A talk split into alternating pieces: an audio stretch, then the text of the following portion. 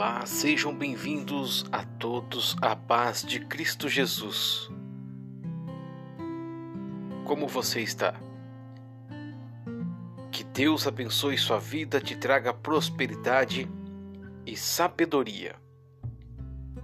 A mensagem de hoje é do livro de Gálatas, capítulo 3, versículo 1. A mensagem de hoje do podcast para fortalecer a sua fé ou obediência à lei.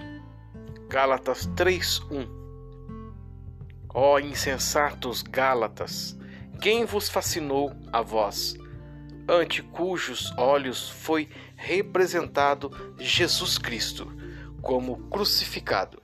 O Evangelho de Paulo explicado, Gálatas 3, 1 a o argumento da experiência dos Gálatas. Aqui o apóstolo declara que a experiência dos seus leitores, começando com a fé em Cristo crucificado e confirmado pelo dom do Espírito Santo, fica inteiramente fora da esfera da lei. E iam eles agora renunciar à perfeição da provisão divina. Ele pergunta pela loucura de seus próprios esforços. Só isto quero saber de vós: foi por obras da lei que recebestes o Espírito, ou pelo ouvir com fé? Depois de aceitar a Cristo, viera o dom do Espírito, de modo nenhum baseado na guarda da lei, como um esforço da carne. Sois vós tão insensatos, tendo começado pelo Espírito e pela carne, que agora acabareis. Será que padecestes tantas coisas em vão? Se é que isso foi em vão.